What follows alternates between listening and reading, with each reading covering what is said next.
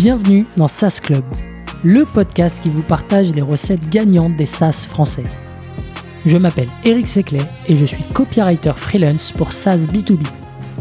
Le but de ce podcast est simple vous apporter sur un plateau les meilleurs conseils et retours d'expérience d'entrepreneurs de l'écosystème SaaS. À chaque épisode, direction les coulisses pour parler validation de l'idée, conquête des premiers utilisateurs, acquisition, pivot, mais aussi réussite et apprentissage. On abordera tous les sujets sans détour. Mais avant de démarrer l'épisode, pensez à vous abonner et à laisser une note plus un avis sur Apple Podcast. C'est le meilleur moyen d'assurer une longue vie à cette émission. Bonne écoute et bienvenue au club.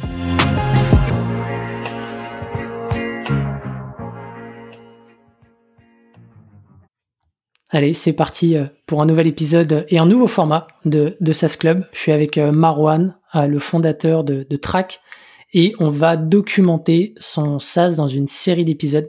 Salut Marwan, bienvenue. Hello Eric, bah écoute, merci pour, pour l'invitation et merci d'avoir accepté ce format, puisque en vrai, c'est moi qui t'ai contacté pour te proposer la chose et t'as as accepté, donc c'est trop cool. Euh, trop content de faire ce format-là. Je pense que ça va apporter pas mal de, de choses à l'écosystème, en tout cas j'espère. Et, euh, et ouais, trop content. Ben moi, je suis super content parce que euh, déjà, euh, bon, on avait une, un, un très long euh, échange à Station F quand on s'était vu la première fois. J'avais vraiment kiffé et, et je trouve que c'est bien d'amener un peu de transparence dans, dans l'écosystème et dans, dans la construction de, de boîtes d'une manière générale. Et, euh, et, du coup, je me suis dit, bah, c'est une super opportunité. Je sais que euh, les auditeurs de SaaS Club sont friands des SaaS Bootstrap parce que tu en es un. Et, euh, et donc, je pense que ça va faire une, une super mini-série. Alors, peut-être juste pour te présenter, pour les gens qui ne te connaissent pas encore, est-ce que tu peux nous dire qui tu es, quel est ton parcours, qu'est-ce que tu as fait avant de lancer Track Ouais, du coup, moi, c'est Marwan Wada, j'ai 25 ans. Ça, c'est pas ma voix normale. je suis un petit peu malade, je reviens de deux jours de, de grosses, grosses maladies. Mais, euh, mais du coup, voilà, j'ai Marwan Wada, j'ai 25 ans. Euh, à la base, je suis originaire de, de Provence, d'une petite ville qui s'appelle euh, Blois. Et puis, je suis monté à Paris pour mes études. À Paris, j'ai découvert le monde de la startup euh, en regardant deux trois vidéos sur euh, sur internet pendant le, Covid. Je pense que comme tout le monde, tu vois, j'ai regardé des vidéos où ça m'a marre, etc. et en fait, moi, j'étais en alternance et ça se passait hyper mal. Genre vraiment, c'était la guerre avec mon manager. Et, euh, et, du coup, quand le Covid est arrivé, il m'a mis au chômage à 100% et il m'a dit, euh, vas-y, euh, on va arrêter de se tirer dans les pattes, va, va faire ta vie, termine tes études et puis, et puis voilà, tu vois. Et à ce moment-là, je me suis dit, putain, mais je termine mon master, va falloir que je trouve un CDI. Et si toute ma vie, c'est genre je m'embrouille avec mon, manager comme ça dans un CDI, bah, je vais passer 50 ans de ma vie à, à être triste, tu vois. Parce que vraiment, j'allais au taf avec la boule au ventre. Pas parce que, enfin, je sais pas, j'allais au taf avec la boule au ventre parce que j'apprenais rien, ça me stressait et, et moi, je suis quelqu'un qui aime bien, tu vois, apprendre, aller de l'avant, etc., tester des choses. Et là-bas, j'avais une grande liberté et en d'exécution. Et puis quand il fallait conclure, je me prenais toujours des bâtons dans les roues, tu vois. Mon manager me, me mettait toujours des bâtons dans les roues. Du coup, euh, j'ai eu cette frustration-là et je me suis dit, euh, ok, bah il faut que, faut que je trouve une boîte qui me corresponde. Euh, j'ai pas trouvé de site qui permettait de te dire, tu vois, avec le petit filtre, je sais pas, boîte dans avec telle culture, telle valeur. Mm. Du coup, j'arrivais pas à trouver des boîtes qui allaient fitter avec euh, ma personne. Et du coup, je me suis dit, putain, mais si ça n'existe pas, ce site, bah, autant le créer, tu vois. Et donc, du coup, j'ai commencé un, un, projet entrepreneurial, on va dire, parce que en vrai, j'ai rien fait. Mais comme ça, et donc j'ai commencé à poster sur LinkedIn, j'ai commencé à utiliser des outils d'automatisation, etc., etc. Et euh, de fil en aiguille, euh, il y a Lemlist qui m'a contacté et qui m'a dit, euh, hop, hop, hop, tu utilises, tu utilises LinkedIn tous les jours, tu utilises Lemlist pour ta solution pour promouvoir ton produit, bah viens viens bosser chez nous. Ouais. Et du coup en deux jours, tu vois, j'ai été recruté par par Simon qui qui en fait voulait me closer à la base. Il m'avait envoyé un, un, email de prospection parce que tu vois j'étais un free user sur sur Lemlist. Mm-hmm. Et en fait pendant le call il m'a il m'a closé euh, plutôt pour pour le rejoindre dans la team sales.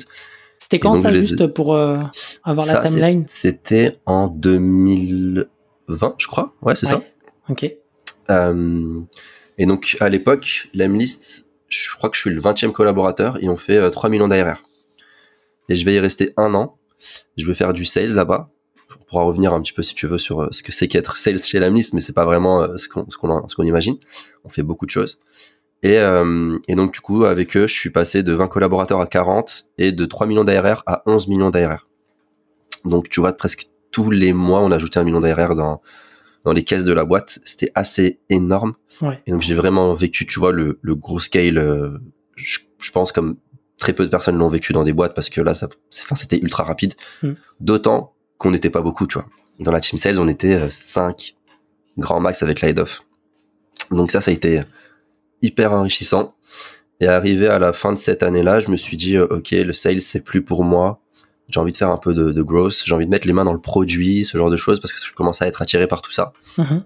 Et, euh, et donc du coup, j'ai quitté euh, l'Amlis sans trop de plan. Je me suis dit que j'allais relancer euh, mon idée initiale, qui avait en vrai pas mal de traction, tu vois. Il y avait beaucoup de candidats qui s'inscrivaient, il y avait pas mal de boîtes qui me contactaient. J'avais juste fake it et pas until you make it. J'avais juste fake it. Et donc, euh, donc je me suis dit bon, maintenant j'ai fait un an euh, à la meilleure école qui soit. J'avais l'impression que ça faisait trois ans que j'étais là-bas. Ouais. J'ai tout vu, tu vois. On- Ouais, parce que comme tu dis, t'as vu tout en accéléré. T'es passé de tout vu en 3 à 11, accéléré. 11 millions d'ARR, euh, t'as vu toutes les c'était fou, tu vois. C'était fou et euh, c'était aussi la période où on a refusé les 30 millions de levée de fonds, Mm. donc tout le monde nous contactait. Enfin bref, tu vois, c'était vraiment euh, la période fast de l'Emlist. Et, euh, et du coup, je suis parti, tu vois, en mode un peu serein, en me disant, vas-y, je vais, je vais tenter euh, de relancer mon projet dans le recrutement. Mhm. Et puis, en fait, de fil en aiguille, il y a Corentin, le CEO de Rifty, qui m'a contacté et qui m'a dit, euh, bah, vas-y, ce que tu veux faire, c'est ce qu'on est en train de faire. C'est on a la même vision, juste on commence par un chemin différent. Mhm. Rejoins-nous. Et euh, j'ai passé, tu vois, je sais pas, je pense un bon mois à échanger avec eux pour être sûr de, de où est-ce que j'allais mettre les pieds. Et au final, je les ai rejoints. En tant que growth, c'est ça? Ouais, en, en- ouais, c'est ça. Enfin, en vrai, je faisais un peu tout, tu vois. On était Mm. là, par contre, on était 6 quand je les ai rejoints, je crois, quelque chose comme ça. Et euh, il y avait tout à faire. Fallait, fallait trouver le, le product market fit, tu vois. Donc en vrai, euh, growth, sales, ce que tu veux, euh, support, je faisais tout, tout ce qu'il fallait faire, tu vois, on le faisait. Mm. L'objectif, c'était juste de trouver ce product market fit qu'on a bien galéré à chercher, tu vois. Mm. Et d'ailleurs, on a fait des pivots dans tous les sens chez, chez Refty jusqu'à trouver euh, la solution qu'ils ont actuellement, qui est plus du tout dans le recrutement, donc c'est même pas un pivot, franchement, c'est un, un, un, un salto arrière, tu vois. Mais, euh, mais c'est trop cool parce que du coup, j'ai vu l'hyper croissance avec, euh, tu vois, zéro barrière en fait. Les seules barrières, c'était des barrières que je pense que personne peut, peut, peut surmonter parce que c'est juste quand tu ajoutes un million d'ARR dans ta boîte, c'est le chaos quoi qu'il arrive, tu vois. Hmm. Donc il y avait plein de trucs qui étaient, qui étaient en bordel chez l'Emlist et c'était normal. Mais du coup, euh, j'ai vu cette hyper croissance et tout se passe bien versus, tu vois, les mains dans le cambouis tous les jours à chercher le product market fit, à faire un pivot, à rechercher le PMF, à faire un pivot, à rechercher le PMF, etc., etc. Du coup, j'ai fait ces deux années-là comme ça. Et, euh, et maintenant, j'en suis à me dire, euh, ok, je pense que j'ai, pas fait le tour, on fera jamais le tour, tu vois. Mm. Mais j'ai vu les deux extrêmes. Je pense que je suis armé pour lancer mon projet, tu vois. Et du coup, j'ai décidé de, de quitter Refty et de lancer euh, officiellement, entre guillemets, tu vois, Track. Qui, Et euh, Track que t'avais testé euh, en parallèle, hein, pour le coup. Ouais. Là, t'as- t'as fait un saut dans le vide dans le sens où euh, on, on le verra plus tard. Tu, tu la société et tu commences vraiment de zéro. Mais Track, c'est aussi quelque chose que t'as testé en parallèle Ouais. et que t'as mûri avant de, de sauter dans le vide.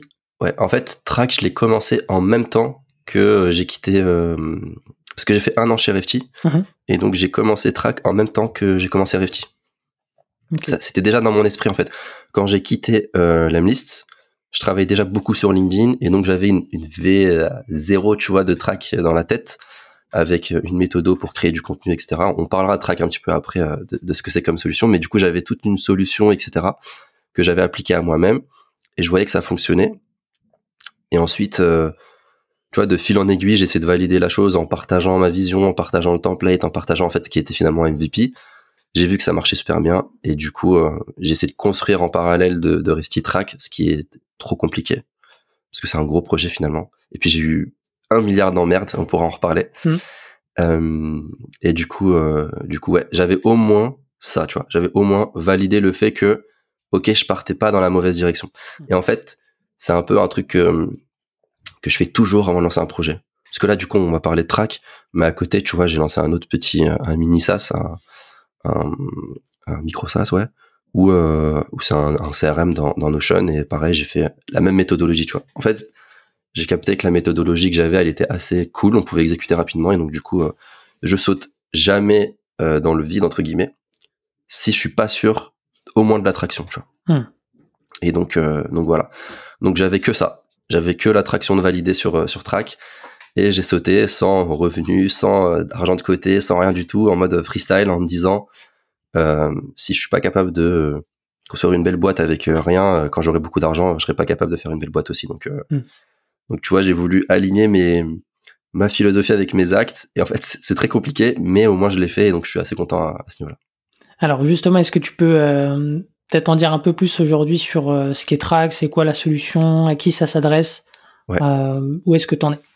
Ouais. Alors du coup, pour faire très simple, Track, c'est un SaaS qui va vous permettre de créer votre content machine. Et donc une content machine, ça va être un endroit qui va centraliser tous vos réseaux sociaux, euh, enfin moi je vais même plutôt appeler ça tous vos médiums parce que hmm. médium c'est beaucoup plus large ça peut être un blog un podcast ça peut être LinkedIn ça peut être TikTok etc etc donc tu vois une content machine c'est un endroit qui regroupe tout ça pour t'aider à créer du contenu bah, vraiment beaucoup plus rapidement beaucoup plus efficacement etc en fait pour vulgariser la chose Track c'est un petit peu euh, comme les outils euh, qu'utilisent les community managers tu vois les buffers etc hmm. sauf que ça pour moi justement c'est des outils de community manager qui sont orientés sur le scheduling Hmm. Genre, euh, je viens, je mets mon petit, ma petite image et puis ça va publier automatiquement sur Instagram. Sauf que, à mon avis et d'expérience, parce que je le suis aussi, on est dans l'ère des créateurs de contenu, tu vois. Et donc, en fait, moi, je crée du contenu tout le temps. parfois, sur LinkedIn, je passe deux fois par jour, etc. chez Refty, on faisait deux vidéos sur TikTok, deux posts Instagram, on faisait un webinar par semaine. Enfin bref, on faisait 42 pièces de contenu par semaine, il me semble. Hmm. Énorme. Et ça marche pas d'utiliser, tu vois, Buffer, tous ces outils-là. Hmm parce qu'il n'y a pas une, la méthodologie qui va avec et justement c'est c'est pas une content machine c'est pas un, système qui me permet de créer mon contenu de l'analyser de le recycler etc et donc Track en fait c'est ça. C'est euh, un SaaS qui vous permet de créer votre content machine et qui va centraliser absolument tous vos médiums que ce soit blog newsletter réseaux sociaux peu importe en un seul endroit dans lequel vous allez pouvoir collaborer euh, schedule si vous le voulez euh, vos publications etc etc mais l'essence même tu vois c'est même pas le scheduling. C'est vraiment avoir tous ces médiums en un seul endroit, collaborer et travailler à fond.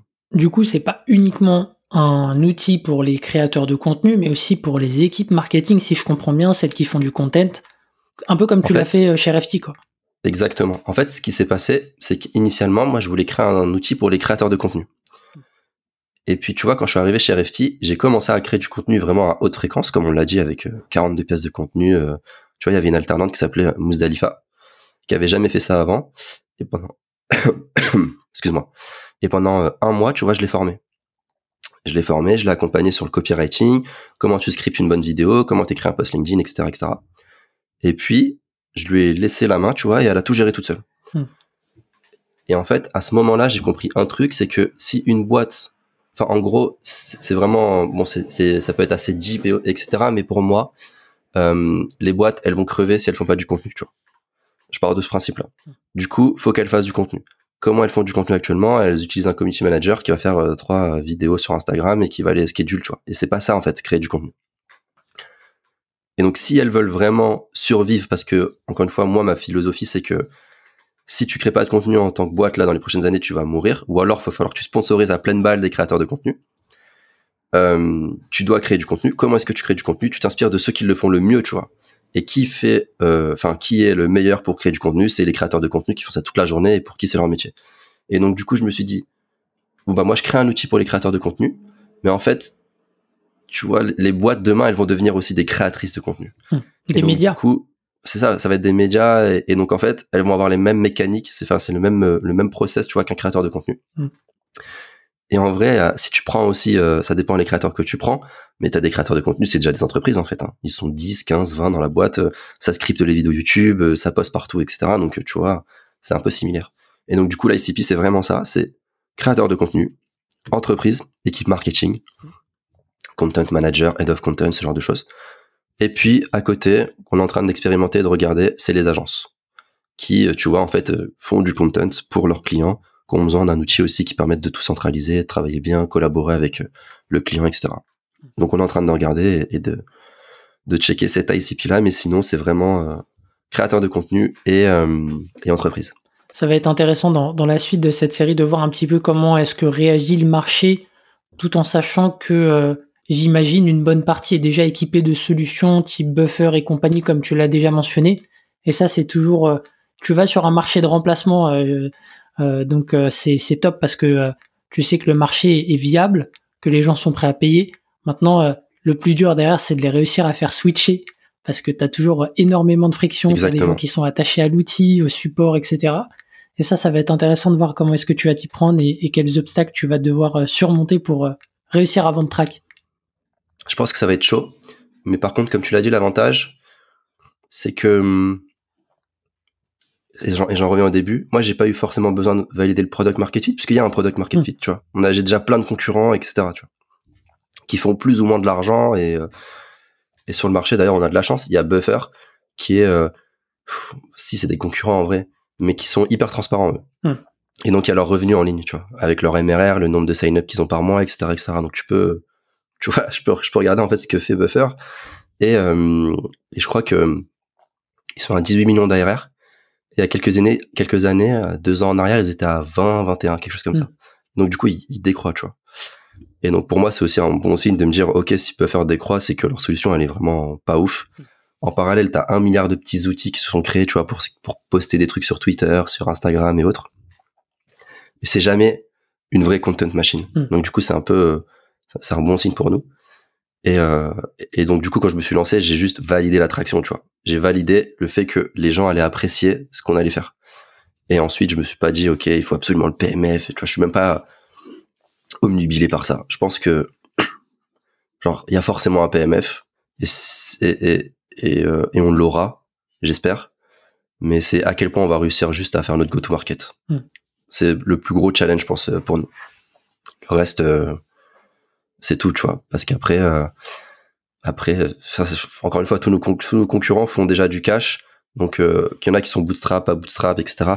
Et du coup, du coup, ouais, pour moi, le PMF, il est, il est déjà là. Faut juste, faut juste valider tout ça, tu vois. Alors justement, c'est un peu l'objet de cette mini-série, mais euh, est-ce que tu peux nous, nous dire un peu euh, pourquoi tu as voulu faire cette, euh, cette mini-série? Pourquoi est-ce que tu as voulu documenter? C'est quoi le but pour toi derrière? En fait, en gros, moi je suis un, tu vois, un, un, un, auditeur assidu de, de SAS Club. J'écoute tous les épisodes et je trouve qu'ils sont hyper cool. Tu vois, il y a pas mal de personnes qui sont passées et qui, qui apportent beaucoup de valeur. Euh, J'écoute ça sur, sur une app euh, qui s'appelle Momento, tu vois. Je crois que j'en avais parlé. Ouais, tu m'en Dès qu'il y a des passages que je kiffe, tu vois, j'appuie sur un bouton et en fait, ça transcripte automatiquement euh, les 30 dernières secondes du, du, podcast et ça les envoie dans mon, dans mon système où je stocke toutes mes idées. Et j'ai plein d'idées comme ça, tu vois, qui viennent de, de SAS Club. Et, et du coup, je trouve que c'est hyper intéressant. Le seul problème, enfin en fait, c'est pas un problème, c'est juste qu'il manque une, je sais pas comment dire, une, une verticale, une, hmm. un côté de la, la, la pièce, tu vois c'est que c'est toujours genre euh, post réussite. Hmm. Tu vois, c'est toujours les CEO qui viennent quand ils ont atteint, je sais pas, 20 millions d'ARR ou en tout cas qu'ils ont déjà passé le plus dur. Hmm. Et euh, moi, ce que j'aimerais euh, avoir comme euh, comme contenu, c'est un, un, bah, du contenu d'une personne qui est en train de faire la chose, tu vois. Parce qu'en fait, même s'ils viennent tous avec cette mentalité, je partage tout, je suis transparent, etc. Tu vois, ils peuvent faire de leur maximum. Ils oublient toujours quelques petits éléments qu'ils ont qu'ils ont euh, pas partagé. Puis en plus, c'est un podcast de une heure, donc ils vont pas parler non plus 15 euh, ans, tu vois, de, tout ce qu'ils ont fait. Et du coup, je me suis dit, putain, ok, il manque ce truc de euh, tous les, je sais pas, X temps, je vais pouvoir suivre un entrepreneur et il va pouvoir me parler de, genre, en ce moment, concrètement, qu'est-ce qu'il fait? Hmm. Il est en mode go-to-market, bah qu'est-ce qu'il fait, tu vois? Qu'est-ce qu'il a testé? Pourquoi ça a pas marché? C'est quoi ses galères? Là, on est en train de construire notre MVP. Pourquoi ça marche pas? Qu'est-ce qui se passe? Comment tu collabores avec des techs? Comment tu recrutes des techs? Enfin, tu vois, il y a un milliard de sujets quand tu lances un SaaS. Et moi, j'en étais même pas conscient. Hein. C'est vraiment, tu vois, depuis que je me suis lancé, je me dis, ah ouais, quand même, c'est chaud, en fait, de lancer un SaaS. Avant, je me disais, ceux qui réussissent à faire des SaaS, ils sont forts. Mais là, je me dis, ok, ceux qui réussissent à faire des SaaS, sont vraiment, ils sont forts, tu vois. Enfin, il faut de la déterre de ouf. Et du coup, il me manquait cette, euh, cette partie-là et je, me suis dit, euh, vas-y, euh, je contacte Eric et je lui propose de documenter vraiment à fond, tu vois, sur un podcast, potentiellement mon aventure.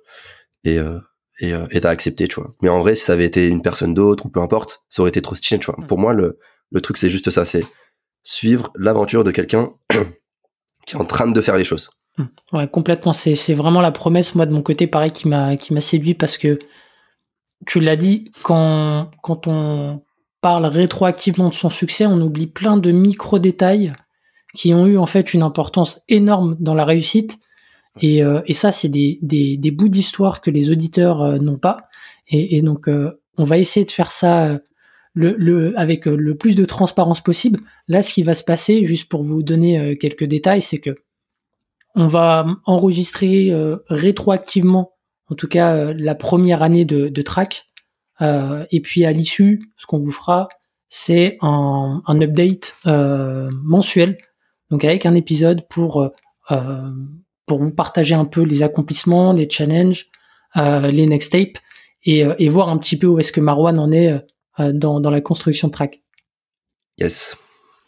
Trop bien. du coup, moi j'aimerais bien, tu vois, je sais pas ce que t'en penses Marwan, mais pour que pour que ce soit le plus interactif possible, c'est que bah, si vous avez des questions sur des, des, sujets précis, des points qu'on n'aurait pas détaillés, n'hésitez pas à nous contacter euh, sur, euh, sur LinkedIn ou autre pour euh, bah, nous demander de, creuser certains points ou détailler. Hein, ça pourrait peut-être faire l'objet de live ou autre, à voir. Mais en tout cas, n'hésitez pas à engager avec, avec Marwan ou avec moi-même pour, pour en tirer le maximum de, cette mini-série.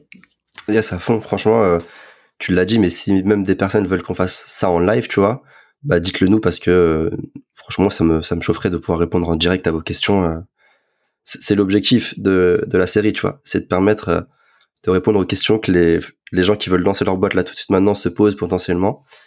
Euh, ou ceux qui sont en train de lancer leur boîte se posent aussi, tu vois. Mm. Parce qu'il y en a peut-être qui vont être juste en dessous de moi au niveau, euh, je sais pas, du, de la construction du MVP ou du go-to-market. Il y en a qui vont être juste au-dessus et qui vont peut-être récupérer les informations.